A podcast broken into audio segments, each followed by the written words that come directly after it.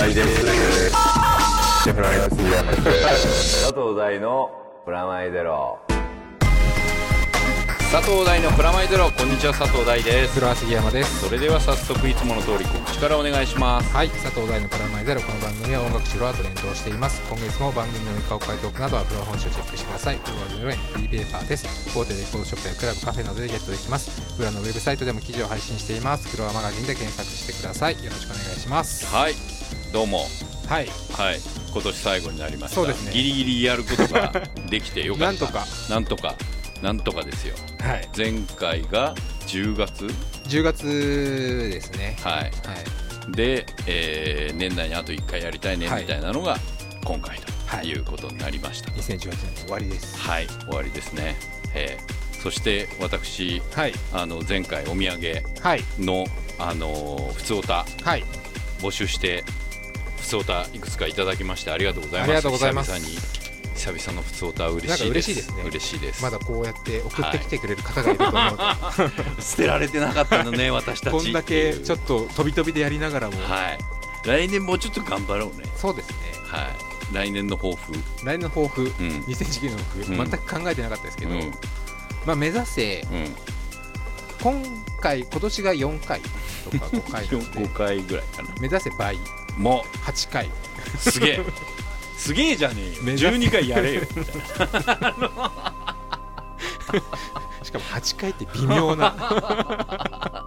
があの可能範囲内。どれくらいの周期なんだっていう、うん。まあでも、あのー僕らのね2人のライフワークなんで、はい。あのー続けてはいきますそうですけれども、はい。はい、そんな感じで。は？はい。私？はい。8回ね。うん。あ頑張る。新しい何かを見つけないと。そうそう、はい。そうですね、はい。あのー新しい何かを見つけていくっていうのが来年の抱負かもしれないですね。はい。私はですね、はい。あのーもう日々に追われております。忙しい。なんか年末感とかもないです。でも年々年末感ってなくなってきません？年取ってるっていう意味？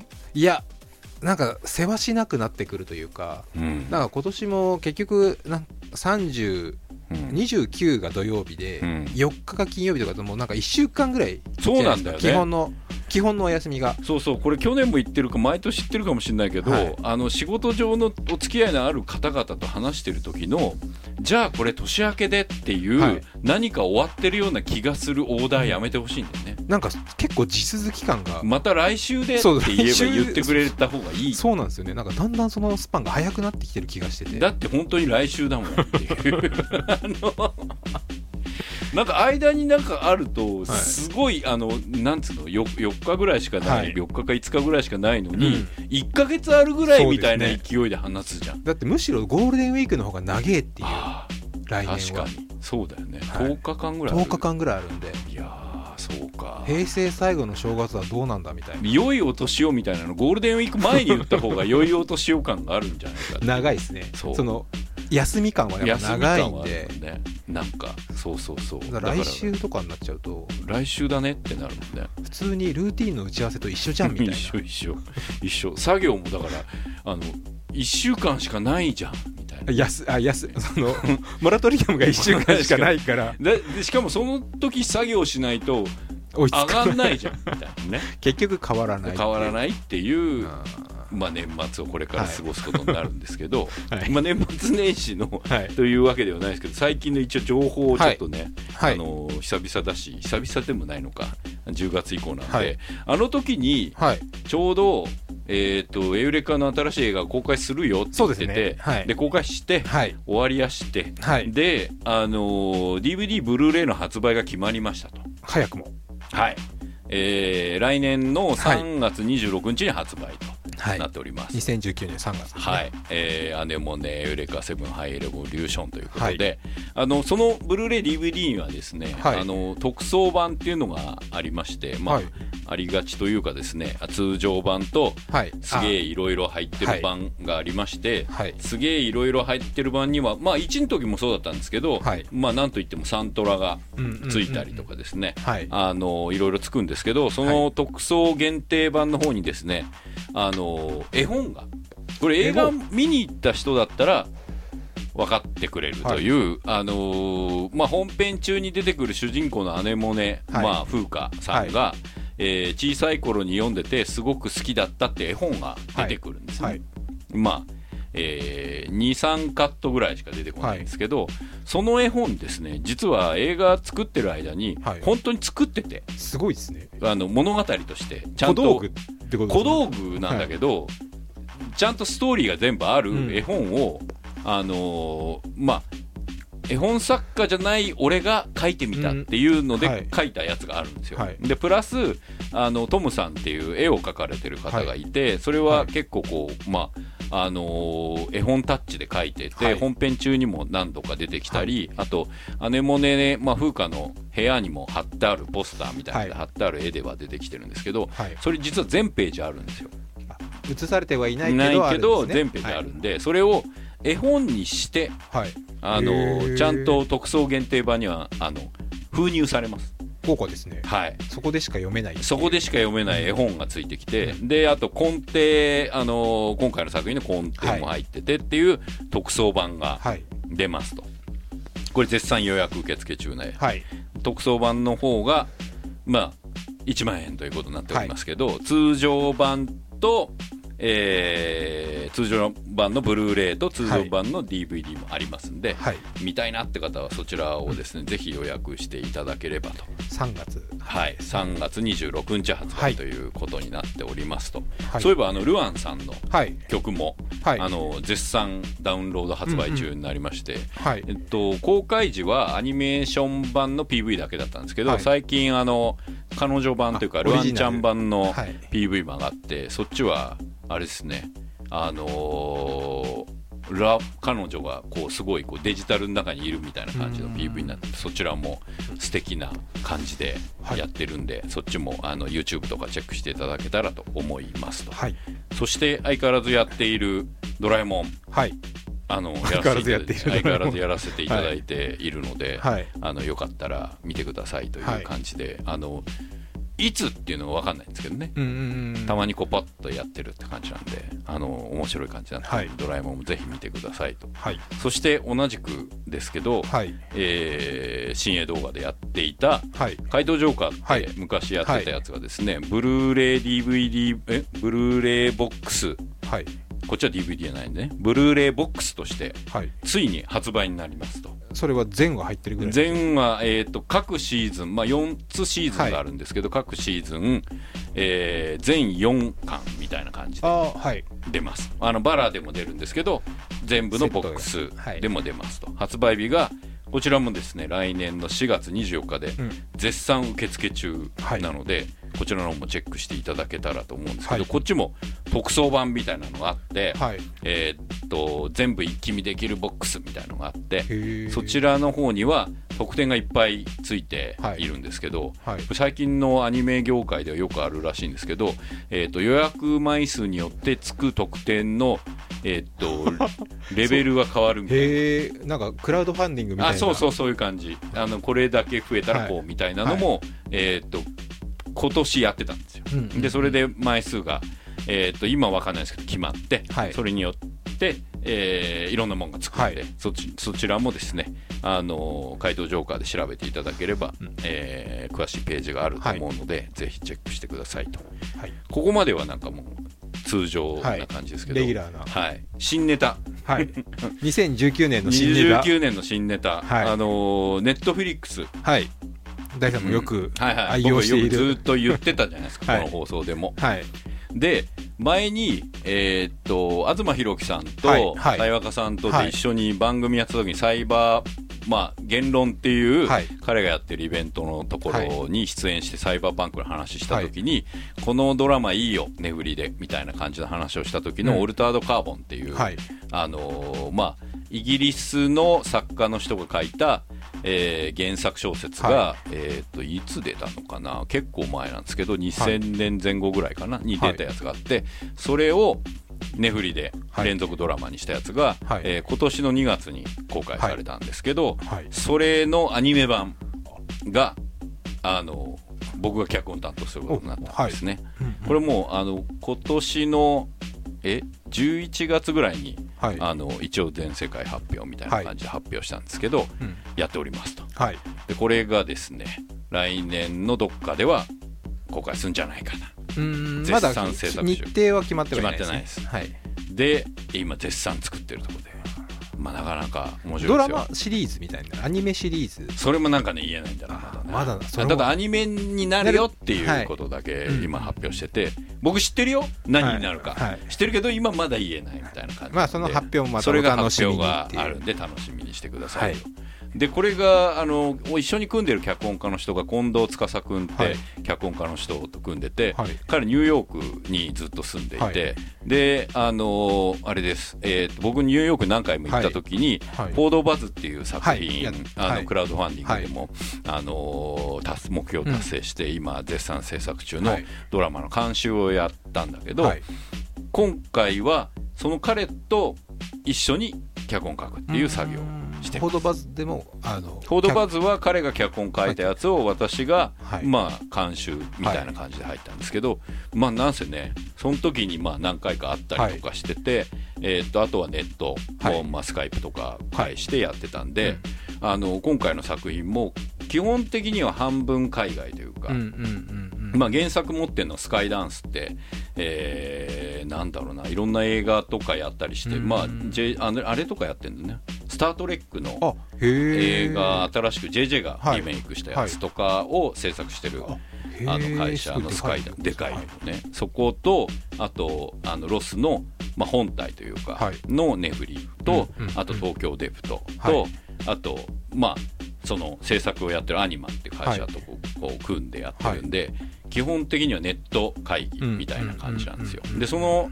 その仕事の仕方自体が、まあ、僕にとっては面白いなと思っていて、で司君はニューヨークに住んでたんで、はい。そこで一緒にやろうみたいな感じで。で彼は英語がまあ堪能というか、はで英語で脚本も書けるような人なので、あの向こうの文化も含めてジョイントしてやっていこうみたいな感じで今回のプロジェクトを動いてる面白いですね。面白いです。リアルにニューヨークに住んでる人と一緒に一緒に。で彼が書いたものをもらって、はい。でチェックして、で今度は、えー会議やってはい。で修正して、である程度まで行ってで僕が今度書いて、でそれを彼が回してみたいな、ん。行ったり来たりしながらこの1年今年やってたのかな、はいなのでそれがまあ来年やりますと、はい。うん、楽しみにしてください、はい。そしてもう一個、はい。えーこれは発表になったんですけど、はい。公開未定の映画がありまして、はい。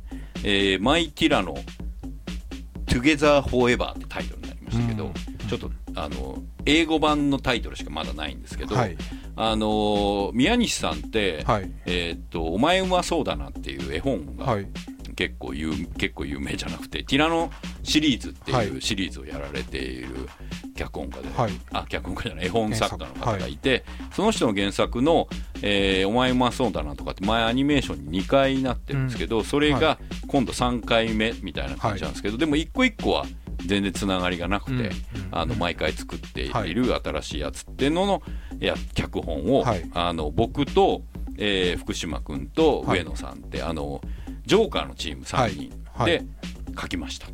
うん。で監督が静野公文さんって、はい。あのコナンとかあの未来少年じゃない、はい探偵。探偵の。探偵のコナンとかの映画版をずっとやられてた方で、へえーっとあとはあれですね最近の「ゴジラ」はい。えーっとアニメ版というかあー 3DCG 版の「ゴジラ」はい。はい3部作を監督されてたり、あと,、えーっとシドニアとか、はあのテレビシリーズで、はい。えーっと CG でやったシドニアとかの監督もされてる方と初めて組んではい。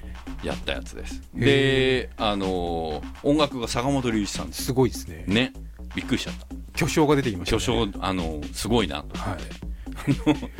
あのなんかアニメですよね。アニメです。アニメだからってあのねすごいあの坂本さんがこの間ラジオでもこはい。の件についてお話しされてて、はい。えーっとまあ日本と韓国と中国の共同事業というか、うん共同制作みたいな感じになって、プロデューサーがあのコリアンの方だったり、出資元のプロデュースであの中国の方とかもいて、で、まあ、日本のはアニメーション制作は手塚プロダクションがやってるんですけどそれが誘われて、はい。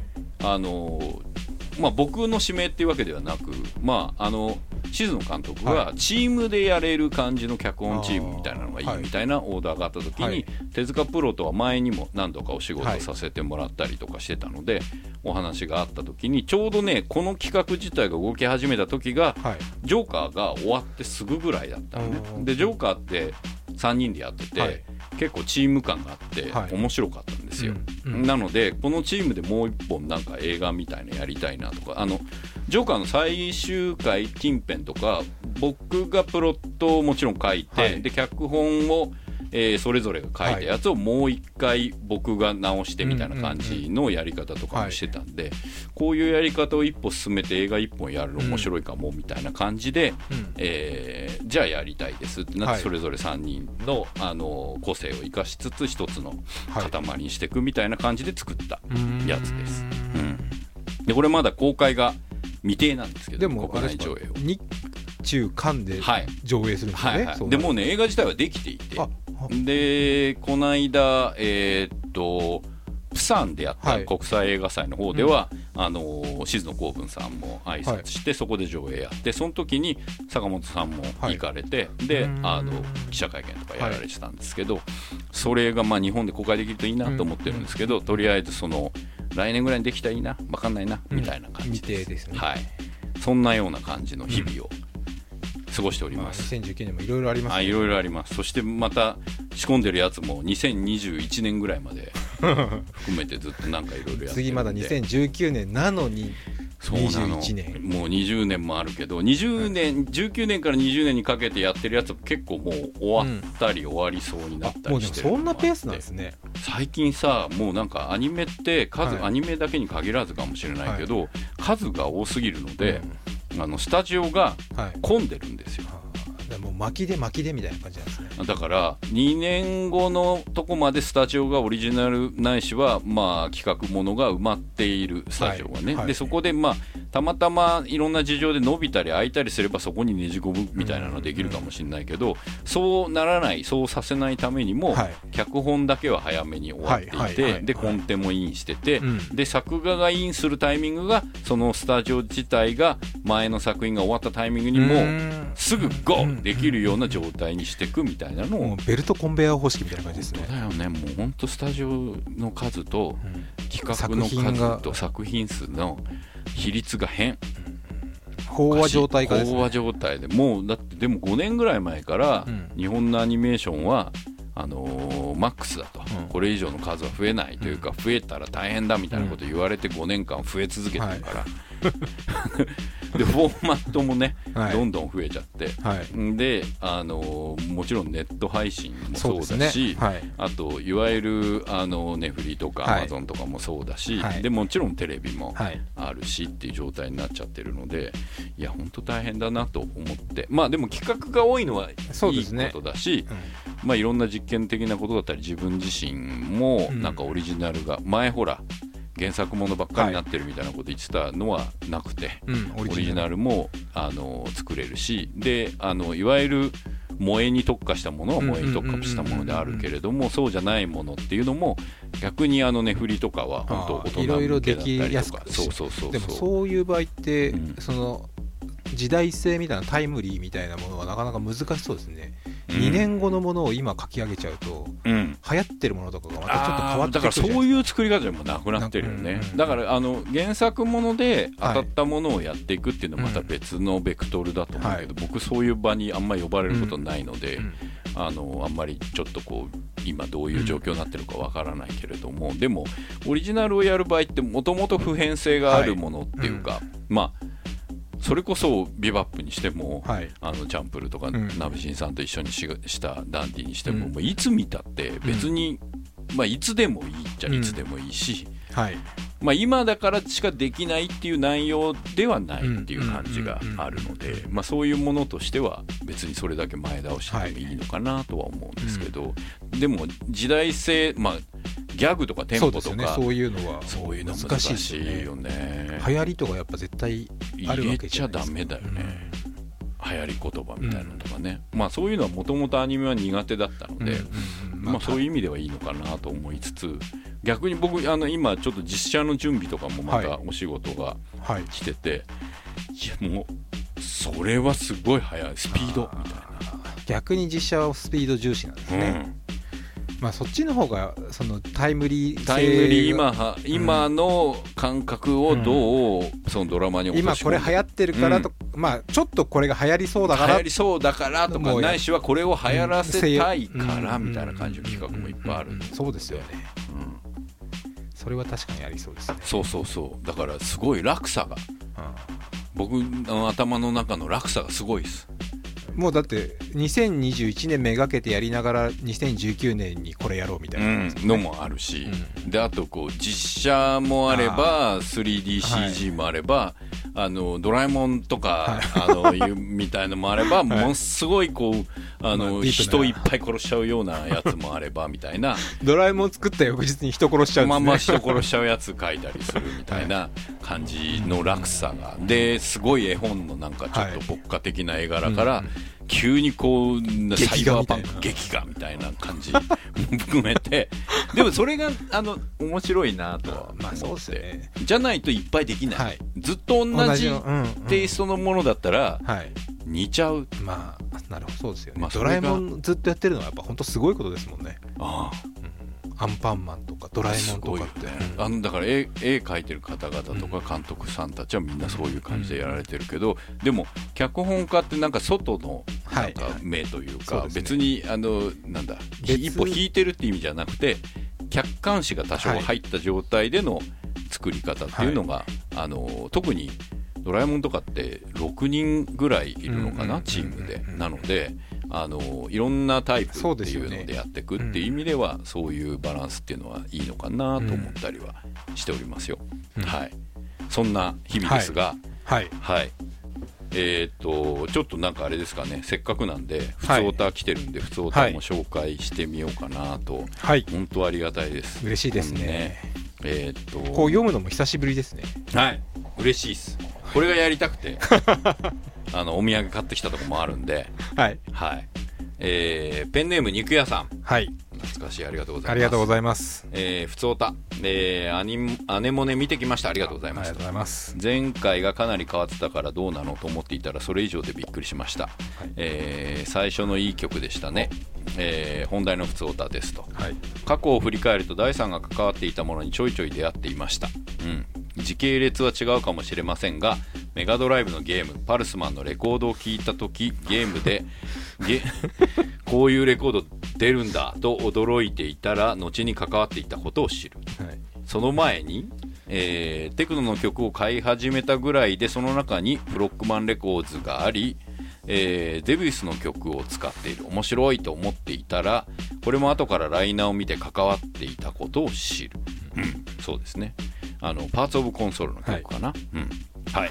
そして、えーここから面白いですけど、はい。テレビの深夜番組。はい。えー高城剛 X を見ていたら スタッフロールに名前が。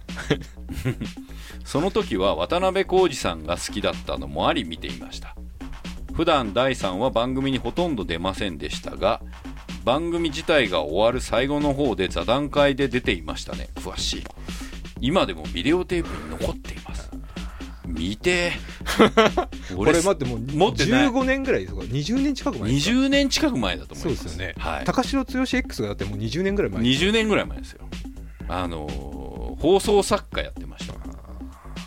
そして、えービバップも特に前情報なくスタッフロールで 同じ名前の人がいるんだなと思っていたら同一人物でびっくりですよということで追っかけてるというわけではなかったのですが興味がある先にいつもいてびっくりですと。ありがとうございます。すごいですね。はい、これ全部本当です。かこのもう肉屋さんのうん。その年齢、年代感が分かりますね。そうね、うん。あのー同世代がちょ僕と同世代ぐらいですか。そうね,、はい。そうね。あのちなみにあのメガドライブのゲーム「パルスマン」のレコードっていうのは、はい。あのゲームフリークという後はいにはいはい。ポケモンを、はい。あ同時期くらいかな、うんポケモンを作った田尻さんで、はい。僕その頃ゲームフリークにあの、席を置かせていただいていて、パルスマンに関してはそういうレコード周りとかあの、うん。あれです。あの電気グルーヴに当時いたはい。砂原さんと、はい。えー田尻さんとで、はい。えーっとユニットじゃないですけど、パルスマンのサントラはレコードを作ってみたり、あのー、3人でねあのコンプティークって雑誌で僕編集やってたんですけど、はい。その時。コンプティーク？そう。今もあるんですけどね、はい。角川で出てる、はい。それであのー基板で遊ぼうみたいな感じで田尻さんがこう基板買いに行くのを俺とあの自由な企画自ですね。由でしょ？俺と基板をあの買いに行くってなそうかなか。基板でゲームやれない。当時ね、はい。今ほどエミュレーターとかそういうのはい。も全然精度があれだったので、あの基板がそのままゲーセンとかでこれ基板つってもよく分かんないかもしれないですけどゲームセンターではい。あの差し替えてアーケードゲームが遊べるって、でそれで基板が売ってたんですよ、はい。中古の基板がね。それで基板に合わせる、まあ、当時ね共和インターナショナルってとってもね あの なんかゲーム屋さんがあっはい。知らないと思う知けどね。そこでコントローラーとかがくっつけるあの今でいう格ゲーの、えーとうん。専用コントローラーみたいなのはい。ボタンと,、はい。えー、とスティックがついてる。十字スティックの。そうそうそう、はい。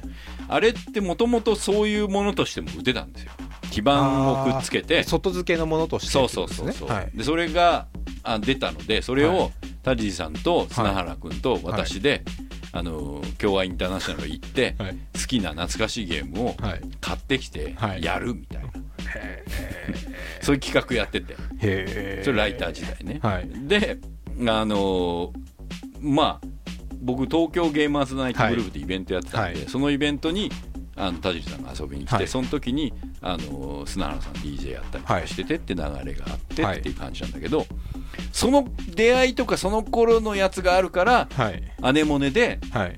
あのー坂本さんの曲の「バレエメカニック」をですね、はい。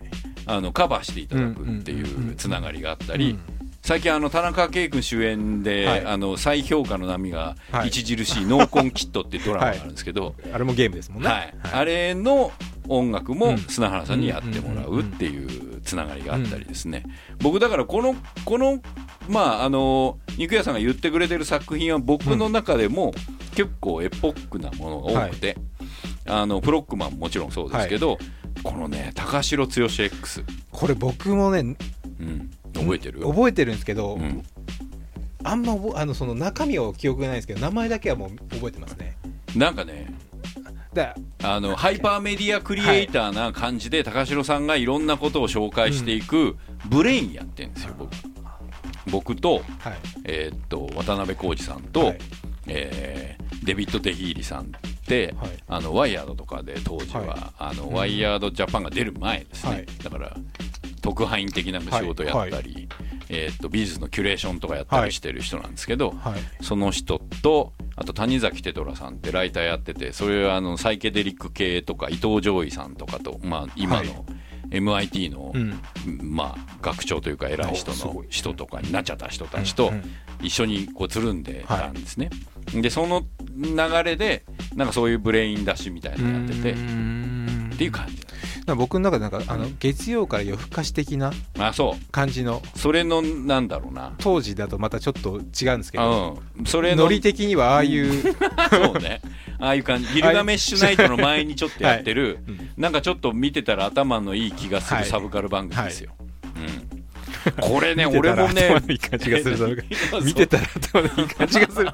サブカル番組。サブカル番組ですよ。はい。これで今ね、ビデオテープあんだ、すげえなって、これ誰もこう別に、今ほら、あの、何かがない時は必ず YouTube でで言う、YouTube にすらないやつですけど、はいい、やー、これ見てみたいに今どんな感じなんだろうな。持ってますよ。ビデオテープもあるし。しデッキもありますよ。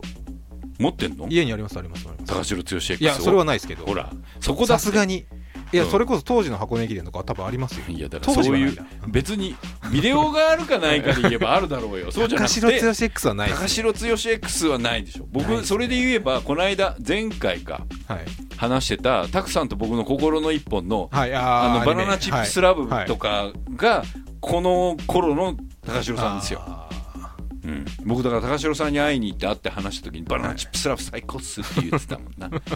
後にその脚本家と一緒にカーボーイビバップをやることになるとはみたいな、そういう意味でこの後のビバップもそうですけど、ーはい、うん、つながりがって感じですね。で渡辺浩二さんとはライター時代って僕あの編集雑誌の編集やった後ゲームライターとかもやってて、ファミ通とか連載してたりもしてたんですけど、はい。えーっとスパって雑誌で、はいはい。まあ、今もありますね。創刊してちょいちょいぐらいの頃で、まだまだサブカルめの雑誌だった頃にあの雑誌の連載してたんですよ、はい。僕。それの問い面が渡辺浩二さんが連載しててみたいな感じでしたね、うーん。え何連載してたんですかそれなんかハイテクのこといろんなこと言ってみたいな。俺その時にだってあれだよ。フミアートやってた藤井フミヤさんとか取材してるへえよ、うん立花はじめさんとか、はいはいはい。ああいう。アーティスティックなマーチスティッデクだったジタルアート的りな。でも、うん。あのーえーっとね VR プランニングとかも取材に行ってる。へあのーあれですよ。えーハメ撮りってバーチャルリアリティかもしれないみたいなことを言って ハメ撮りという開発とこうデジタルのはい。こう何カメラが小さくなったことによえるはい。技術革新なんじゃないかとかいうことで、はい。あのー素晴らしい。うん、カンパニー松尾さんとか取材にしに行ったりとか。懐かしい名前ですね。してたよ。なるほど。なんかこの頃のこういう経験が、うん。俺脚本家になった時にすごい生きてるな。あ の本当に。人に話聞くっていうことと、あはいはいはい。あの人から話を聞き出すっていうスキルが、脚本をやっていく上でプロデュースサイドだったり、えー主演やってる役者の人だったり、えーっとまあお金を出すスポンサーだったり、まあ、もちろん監督だったり、っていういろんな意思があるじゃない、うんうん。そのいろんな意思をまあ脚本家のタイプによるけど全部突っぱねて俺の言う通り作れっていう脚本家もい。れば、そういうの全部聞きながら、うんうん。なんとなく調整しつつ、はい。でも自分のやりたいことをこうねじ込むような感じというかうん。忍ばすような感じで作っていくっていうスタイルはなんかライターやってる時にできたスタイルそかな。うバランス感みたいなのそうそうそうそうってたんですねそうそうそう。だからだからこういうしこれそれぞれが役職が違うんだよね。僕ゲームの時はこう一緒にやってたあの砂原君と一緒になんかミュージシャンみたいな雰囲気でやってたりもするし、はい。高城剛 X の時は秋元さんにいた時みたいな放送作家みたいな感じでもいるし、ビーバップの時は脚本家だし、うん。フロッグマンレコーズの時はレーベルオーナーと DJ やってたっていう感じなので、はい。こういうこうぐっちゃぐちゃな感じが、えー僕にとっての、まあ、20代みたいな28歳の時にビーバップなんで20代の仕事がすごい多いですね、はい。肉屋さんありがとうございます。ありがとうございます。これからもなんか僕のことを追っかけてねっていろんなところでいろんなところでいるよみたいな。チェックしてほしいですね、はい、はい、そして次ペンネーム、再放送。はい。えー、第3お杉さんはじめまして。毎は回更新楽しく拝聴しております、ありがとうございありますがとうございます。えー前回前々回、はい。えー日本の虚構と虚構の続き、はい。えートークテーマになっていた現実と虚構について面白い事例を紹介したくメールを差し上げましたと。はい。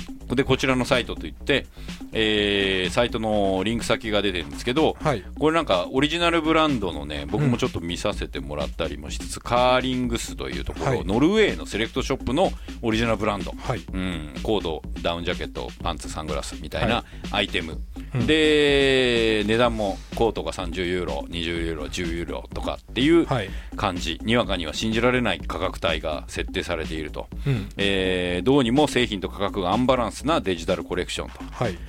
でも実はこれですね、はい。まあこれネタバレ的に言っちゃいますけど実際に着用できる製品は存在しない。画像上のデータのみで着用できるバーチャルのファッションブランドなのですと。えー購入時に自分の全身写真を送ると 3D アニメーターがアイテム着用用の画像を変装してくれるとシステム、これさよく考えたらさ ZOZO のさ ZOZO スーツと同じだよね。そうですね。なんかあれですよね、うん。あの要は七五三とかで着物の格好を自分で作ってくれそうね。オリジナルものを作って、はいはい。はめてくれるっていう。はめてくれるみたいな、でオフィシャルのインスタグラムを見る限り出来上がったコーネット画像も一見自然で自由度も高そうですと書いてあるんですけど、あの実際に着れない服へ出資すること率直に言ってバカバカしさをすら覚えたのですが、うん。しばらく考えるうちにこのデジタルコレクションは軽視できないどころか極めて現実的な問題をはらんでいるように感じましたと、えー例えばこの経緯を知らないままインスタを見ているユーザーは画像のアイテムが現実にあるか否か果たして判断できるでしょうか、そもそもそうした判断に頭を働かせるでしょうか。確かに、これだって自分が着てる写真でうん。っていう意味で言えばよ。まあインスタとかに上げる分にはそれだけで十分です全然十分じゃん、うん。これでメールの続き読むと、うん。誤解を恐れずに言えば食事のシーンで箸をつけない料理も、うん。小道具として役割を全うしているように、一旦 SNS でアップしてしまえば役目を終えているアイテム。うん。確かに。だってこれ美味しそう写真撮ったっていう,、ですね。なんだったら言ってなくたってそうじゃん、うん別に美味しいなんて誰でも食べてなくても言えますからね。言えるし、大体食べてなくてもいいんだもん。ね、こんなとこ行きましたみたいなのも行かなくたっていいんだもんうん。とすると SNS で流行りのグッズを自慢している時重要なポイントは実際に手に取れるかどうかではなく、えーネットにアップできるかどうかではないでしょうか、確かに。その通りですよ、強いてこのデジタルコレクションの弱点を挙げるとすればそもそもこのブランドに魅力があるかどうか、うん。それだけにもしグッチやシュプリームといった有名ブランドがデジタルコレクションを展開したらと想像するといよいよ笑い話では済まなくなってきます、確かに。なんかねあのありそうもうすでに。そうですね。僕ねさだからもう最近あれですけど、えーまあスプラトゥーンってゲームがありまして、はいこれもさ言っちゃえばあの水鉄砲でうん。陣取りゲームする、はい。ペンキ投げ合ってはい陣取りゲームするってゲームなんですけど、このゲーム性自体はすごくシンプルで、うん。あの陣取りゲームと打ち合いゲームでやってるんだけど、これがねなかなかすごいなって思うのは、うん。あれファッションブランドがああそうですね。あるんですよ。はいはいでしかもね、ゲソタウンっていうところで、はいあのインスタグラムみたいなのが上がっていて、はい。そこで注文すると届いて、うん。その服が着れると、うん。でその服が、まあ、いわゆるこうスキルになってるんで、うんうんうん。まあ、パークって言われる、はい。まあ、ものだってそれぞれの性能があったりって、うん。一応ゲーム的利点もあるけど、うん。基本的にはかっこいいかかっこ悪いか、まあおしゃれ俺にはそうおしゃれうん。なんですよ。なのでそのおしゃれ自体が自慢できるみたいな感じが、ゲームバトルやりながら成立してるので、まあそうですね。でも昔のドラクエみたいな革の鎧とかももうええ。おしゃれになってるかもしれないってそういうですよね。ことです。それであ続きいくよ、はい。えーこのように想像をたくましくしていくと詰まるところ最大の障害はこのデジタルコレクションに欲望が刺激されるか否かだけ、えー欲望のドライブというブランディングの本質さえクリアになればデータ上にしか存在しないファッションブランドはいよいよ現実に存在しなくても構わない。もしくは現実に存在しているのと変わらない。現実が虚構化しているというべきか虚構が現実化しているというべきか、このデジタルコレクションはそれをどのようにどのようにどのぐらい許容するかで当事者の現実感を推し量るバロメーターになっていますと、再放送さんのメール。はい。すごいですね。うん。確かに、そうですね。まあ、まさにそうなんですよ。うん。でなおかつ食べ物とかうん。行った場所とか着てる服とかって、あのー賞味期限あるんじゃないですか。はいはい。あの気分とかも、はい。だからシェアカーとかもそうじゃん。もう今車持つ必要ないっていう意味で言えば、はい。食事も別に本当に食べなくても、うん。食べたってことをあげてもだから、うん。いいね獲得マシーンってわけだ、はい。これあの再放送さんが言ってることのうん欲望のドライブっていうのがう、ん。もう一歩虚構なのは、えっ、とね自分の欲望のドライブじゃないのよ。うんまあ周り。周りがその欲望でいいねを押してくれるという欲望がスイッチされるかで、うん。ここがまたややこしいまあ話になってて、自分じゃないってことですよね。自分が欲しい。周りの意見というそか対他人に対してのそう。だからシュプリームとかグッチなわけじゃん,、うんうんうんうんあのでも本当にいいものだったらいいわけで、まあ、うん。確かにシュプリームなんか本当にいい素材だったりもするし、グッチもいいものだけど、別にそれが、えー、とユニクロでもうん。変わんないわけじゃん。うんでもユニクロはいいね押されないけど、うん。シュプリームだったらいいね押されるんだったら、シュプリームの方がいいじゃんみたいになってくると、ユニクロ買ってきてうん。シュプリームってあの例のあの、はい。あの赤字に白のタグだけ、うん。タグとかあのやつをあのデザインだけデザインだけプリンプリントトプリントアウトして つけりゃうん。それでいいわけじゃん、うん。それもう犯罪だけど、究極的なところではもう そこでそうそう。できるっていう。でしかもそれさ写真撮ったやつにうん。デジタルデータで貼れば、うん。作業自体ももうなんかいらないみたいな感じになってくるわけじゃん。それあの例えばあのインスタグラムではい。フィルターあんじゃん。はい。そのフィルター自体であの帽子とか見つけたら、うん。シュプリームフィルターっていうのがあって その自分の好きなところでブランドに変えブランられるドに変えられるようん。みたいな感じでも全然い。けてて、結局欲望のドライブっていうこの再放送さんが言っている基本的なポイントが自分の欲望だったらいや物が必要なんですよ、うんうんだってほらいいいいなんで裏地がいいじゃん、はい。なんか肌,、はい肌にフィットするとか。あと食事も美味しい方がいいじゃん、うんうん。自分の好みで、だけどここで生じている欲望のドライブが外に対してのいいねをもらうということで自分が承認されたという、うん。うんえー快楽を得たいっていうことであれば、まさにこれは成立しているというこそうですね。とですね。でもまあ可愛いもんですよね、うん。まだ。なんで？これちゃんとど買って発信するわけじゃないですか、ああデジタル。デジタルで。はいはい。今はこの洋服とかじゃなくて顔とかも変えられるわけじゃないですか。言ってしそのまえば。通りだね。もう中身から全部変えられるからまだ外側の着てるものだけ変えるぐらいだとなんか可愛いものそうだっていう。ね。もう顔とか全然違うの全然あ顔るもんね。とかも全然違って俺身長1 8 0ンチの小顔ですって言ってもう分かんないわけですからね。わかんない、うん。で一生会わなかったらもうそいつそのその感じだもんね。うん。でもさなんかインスタグラムであの体型変えられたり、はい。顔とかフィルタリングで変えられるじゃん、あれにあの整形して合わせていこうという人いるじゃん。もうそこをなりきるってことですよね。そう もうアニメのキャラクターと一緒ですね。もう目目そんなでかかったら気持ち悪いよみたいな、はいうんうんうん。最近のあのガンムのはい。あの ロドリゲスの映画版のあの、はい。アリーアリーテ？アリータでガムのやつ。はい。みたいに、うん。目でかみたいな感じとか、うんでももうだから現実がそうある必要がないのにも、そう現実を人体改造しちゃうぐらいまで来てるっていうことだよね、すげえなすごい。そして現実であることがうん。いいこととは限らんし、そうですよね。もう虚構であることが悪いことでもないっていう気がするし、まあなんだろうね。だもう判断するのは自分なので。自分じゃないから問題なんじゃない？でも判断するのは最終的な判断は自分でそれをそれをする判そう断ねです。はい。うん。なのでまあいいと思うんですよ。あとはもう周りがどう捉えるかみたいなうん。突き放して言えば。そうね、うんそう。完全にだからここもはありなんですけど。だ俺のこうなんだろうな。あのちょっとだけこう漏れ出しちゃってる感じで言うと自分が例えばオルタードカーボンやドラえもんの世界観をはい。オリジナルで想像してるじゃん、うん。もう虚構じゃん？はい。虚構だけどそれを現実にしてくれるもうとても優秀なスタッフや、はい。あの声優さんとかうん。演者さんたちがいるじゃない、はい。そのことによって作品ができんじゃん。はい。えーアニメだったりはい。CG だったり映画だったりが、はい。その瞬間に虚構だけど現実になんのよね自自分の頭の中がね。まあでもそうやって作ってるわけですもんね。作ってる、はい。でそれが出来上がったやつをうん。みんなが見るじゃん、うん。そしたらそれで何だったらコスプレしてみたり、はい。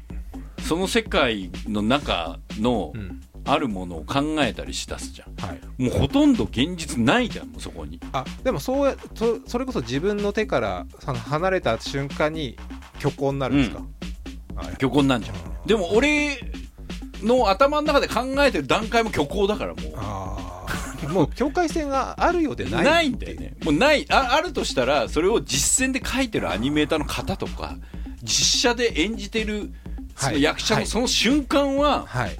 現実な触れる現実だけどそれが完成した瞬間虚構になるから。作品になった時点で虚構になる。そうそうそうそうそう。で俺の頭の中にある段階では虚構だからあもう一瞬しか現実ってやつ浮かんでないみたいなはい。ありがとうございます。ありがとうございます。さん。またこれからもあの虚構の中で聞いてください。僕も虚構だけど君も虚構だよ。恐怖新聞的な感じです。はい、そんな普通おた、はい。えー最後にこれをもう一個だけ紹介しようかな、ペンネームクオンの耳さん、はい。えー、第3お杉さんこんばんは、普通おたでもいいということでメールさせていただきました。ありがとうございますえーさてお二人は先日の福岡国際マラソンをご覧になりましたでしょうか？すごいドライブですね。このラジオのおかげで箱根駅伝を楽しみ始めて45年でしょうか、えーおかげでマラソンも楽しめるおっさんになりました、うん。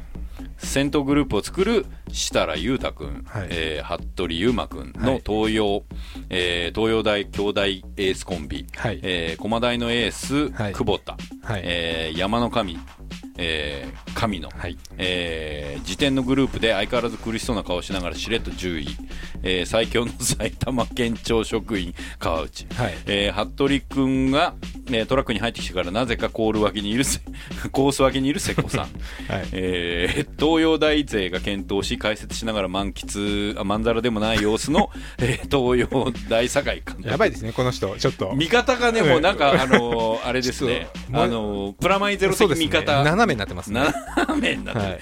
えー私は埼玉っ子東上線育ちなので近郊の東洋大わかるこの気持ち。東洋大出身の選手が勝ってくれえー勝ってくれ。楽しい日曜日となりました、えー長くなりましたが東洋大。シード権が絡めるといいな中央大、えー来年は6回更新してくれ プラマイゼロ。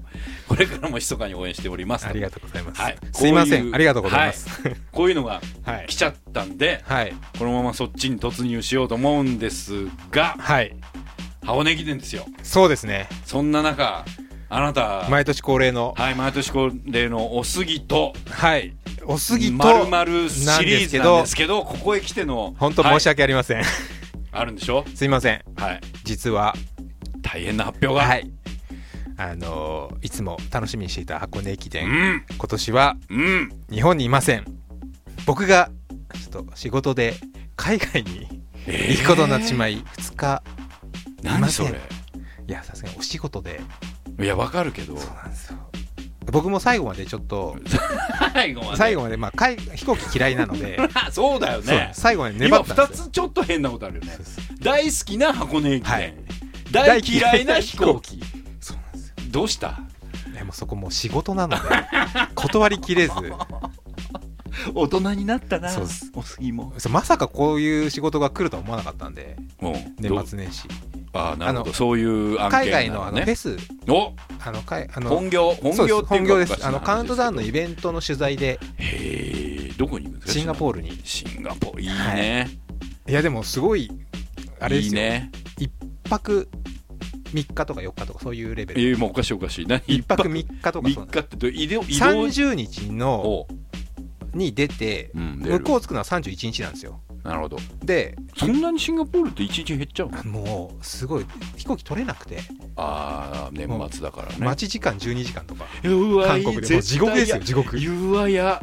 ら僕なんとかちょっとちょっとグレードじゃアップっていうか、うん。ちょっと高いので6時間ぐらい。それでも6時間なんですよ。およマジか。なのでで、うん31日に着いて、うん。31日夜取材してね。1日原稿書いて。おお健康もうそこで。そうです書いて、うん。1 1日の夜には向こう出ます。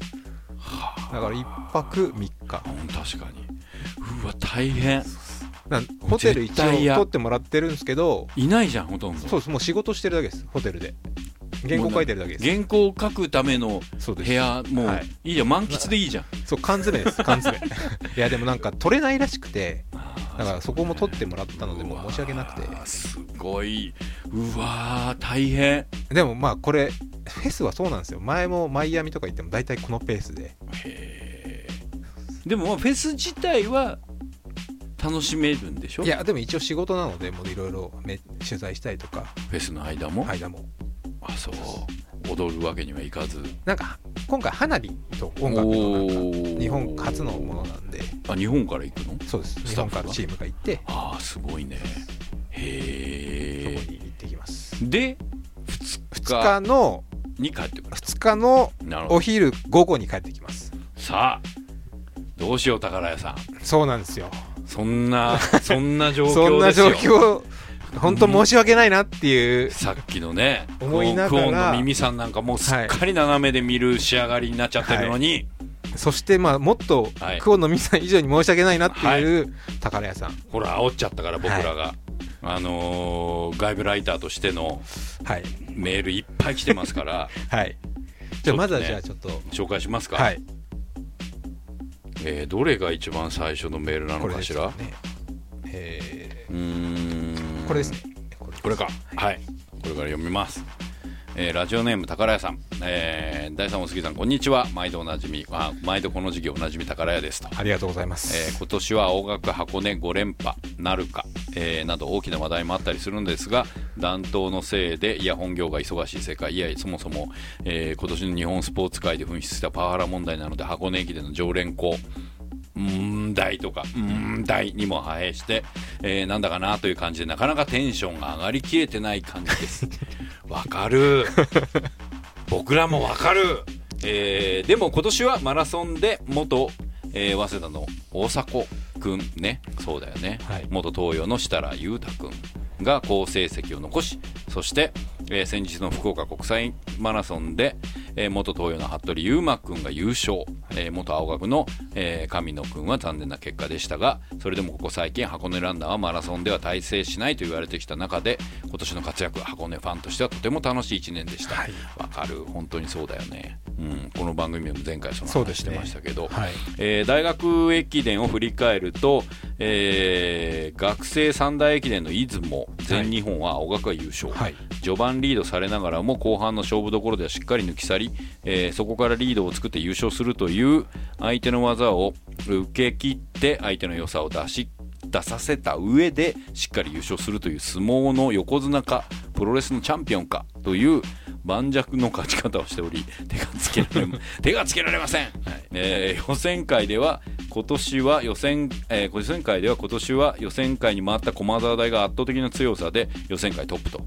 おなじみの学校が出揃いいよいよって感じになってきましたと、えーそんな今年の1年を振り返る話を枕にしていよいよ本題の今年の予想、えー青学は盤石としか言えない強さで出雲全日本を制しており誰が見ても本当隙がないのですがここはあえてストップ青学の期待を込めて安定の東洋大をチョイス。わかる。わかるしか言ってない俺、えー出雲2位全日本3位と勝ちきれないまでも安定した成績を残しており箱根という長距離になった時に対青学の候補としては譲れないですと。ダークホースはこれまた順当ですが東海、えー今年は出雲3位全日本2位の好成績と。鬼塚関、えーこれは何？立沢。などの名前が売れている強いランナーを抱えていますがこの3人以外がどう踏ん張るかがポイントと見ていますと。はい。えーでこれ追伸、はい。あと第3お杉さん。今年こそニューイヤー駅伝ツイート参加しましょうよえー福岡の国際マラソンで優勝した服部勇馬、えーマラソン1億年男、えー、設楽裕太、えー山之星服部、えー元祖山の神今井。実業団に入ったオムワンバとキトニー。お杉さん大好き。鎧坂と宇賀地、えーなど箱根を埋めてきた人にとってはあ水島神事の大甲子園状態で楽しめると思いますよ。確かに、えー毎年プラマイゼロハッシュでニューイヤー駅伝のツイートするの私だけも寂しいそんな中申し訳ない。中申し訳ありません。1日いません。はいない。そして俺はいるけれどもこれね今年どうするよ。でそうなんですよ2ね日には帰ってくると。はい。じゃあ3日間に合うと。間に合います。これさあのー毎回もうなんかあのーもう実況中継みたい。実況中継をはい。すごく細かくはい。いっぱいやってたじゃん今まで、はい。CM まで作る感じで、はい。あれをやるとはい落差ができちゃうからそうですね。毎日ちゃんとやるんで俺、うん。一応見てますずっとやんないでやってく。バランス取ってはい。で見終わった君はだから追っかけ帰ってきたら僕はもしかしたら妄想妄想なの？ツイッターとかを見ながら妄想してやってるかもしれないです。たまに。つぶやけんの？飛行機？中か？うん。空港か？それが帰ってくんじゃん君。帰ってきます。帰ってきたらビデオブルーレイとかハードディスクで撮って撮ってまるでしょ。す。はい。でそれ追いかけます。追いかけはてい。3日にはい。追いつ唯一いてで 大丈夫なの？それでそれでちょっとまとめを書いて俺もフォローしてうんうん。ってぐらいにしましょう。そうですね。ん高田さんあのね大丈夫。そんなにもう今年あのそんなにあのテンションあれなんだったら僕らと同じぐらいでやろう、申し訳ないんですがちょっと今回お控えめ抑えめの おかしな話だよな。こんだけ煽っといてよ。今まで。この5年ぐらい。この5年ぐらい。どんだけお前ねクオンの。クオンのミミさんとか、、はいっぱい巻き込みながら。いっぱい巻き込んでうちの周りとか。巻き込んでという意味で言えば俺も 巻き込まれて。のでも楽しかったじゃないですか。勝ったって過去形で言って 君はシンガポールへ飛ぶっていうね。あの、はい。なのでうん。お詫びじゃないんですけどおあのシンガポールのお土産を僕もお用意しますのでマジか。はい。箱のなのであ俺のニューヨーク土産とプレゼント今回のあのクオンさんとか再放送さんももちろん、あのそうですし、これから次の放送までまた、あそうね。はい、締め切りを伸ばして、はいはい。まあ、普通オタを送っていただじゃあこく方にれは、えー、と当たるキープして。はい、で来年の一発目も、はい、まだ1月1月やる。頑張ってやるやろう。のでそこまで、まあ、うん。1月中旬ぐらいまでに送ってなるほど。もらって、まあ、箱根の感想でもいいですしなるほどお前ふざけんなよってろってもおすぎふざけんなよでもいいですし、はい。いし。っていうので、はい。えっ、と普通オタないしはおすぎしっかりしろよのはいコーナーで募集して、はい。何を買ってくるかははい。まあ、マーライオンとかじゃないのにします。ライターとかありそうだよね。なんかそういうのじゃない。なんかもうちょっと火もうちょっと頑張ります。水じゃなくて火が出るとかありそうだよね。マーライオンチョコレートとかそういう舐めたもんじゃないのにします。それか、うん。やっぱまあ男性の方が多いので女性向けのものを買ってきてなんで？女性の方からもなんか普通あ歌いただけるるといいなっていう。いるのかな？わかんないです。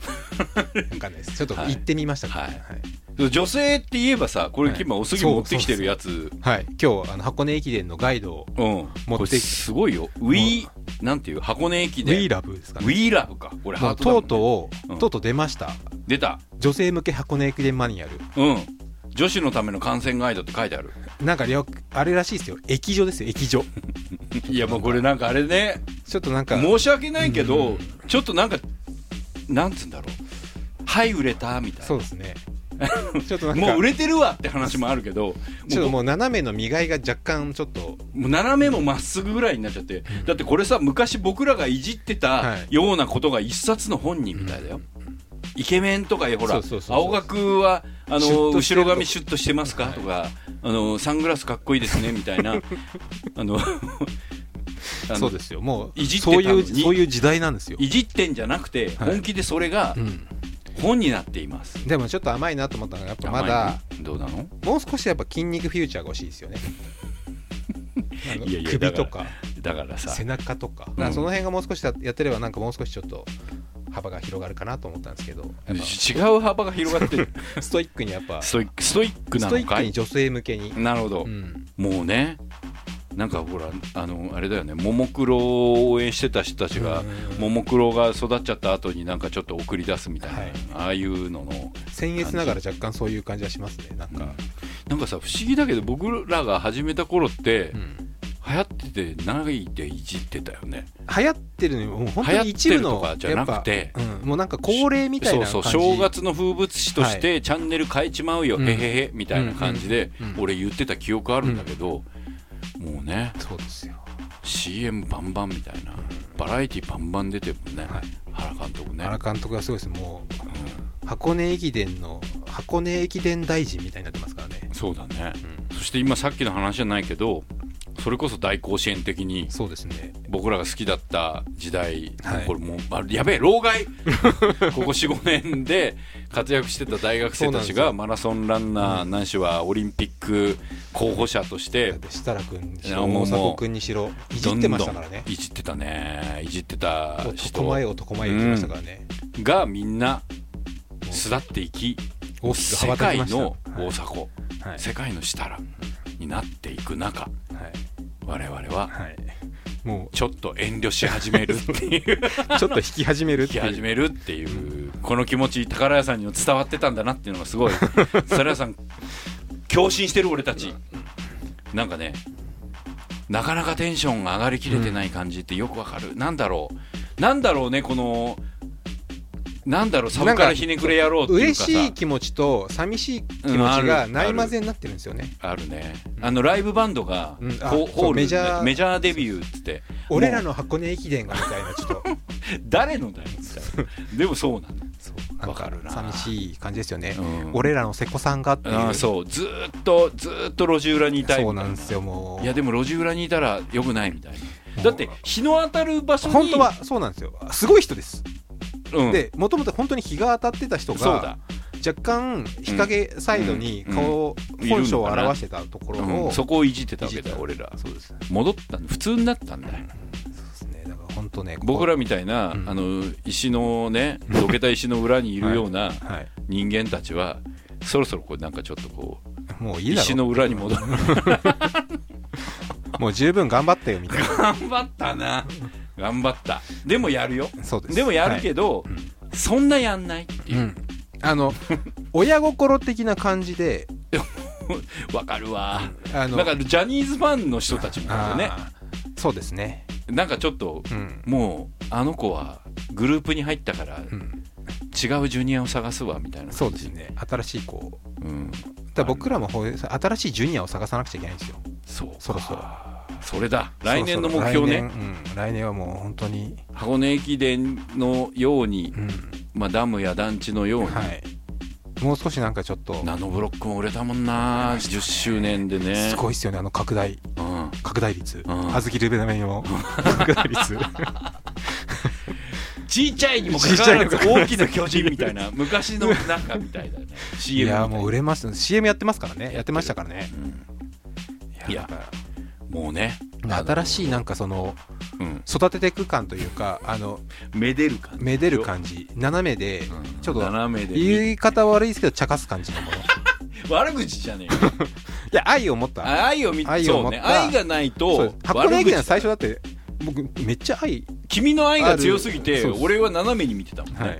うん、びっくりだね。もうニューイヤーどころじゃないね、ニューイヤーも見たいんですけどうん。ね、君はあれじゃない？シンガポールではいカウントダウンやるってことですね。はい。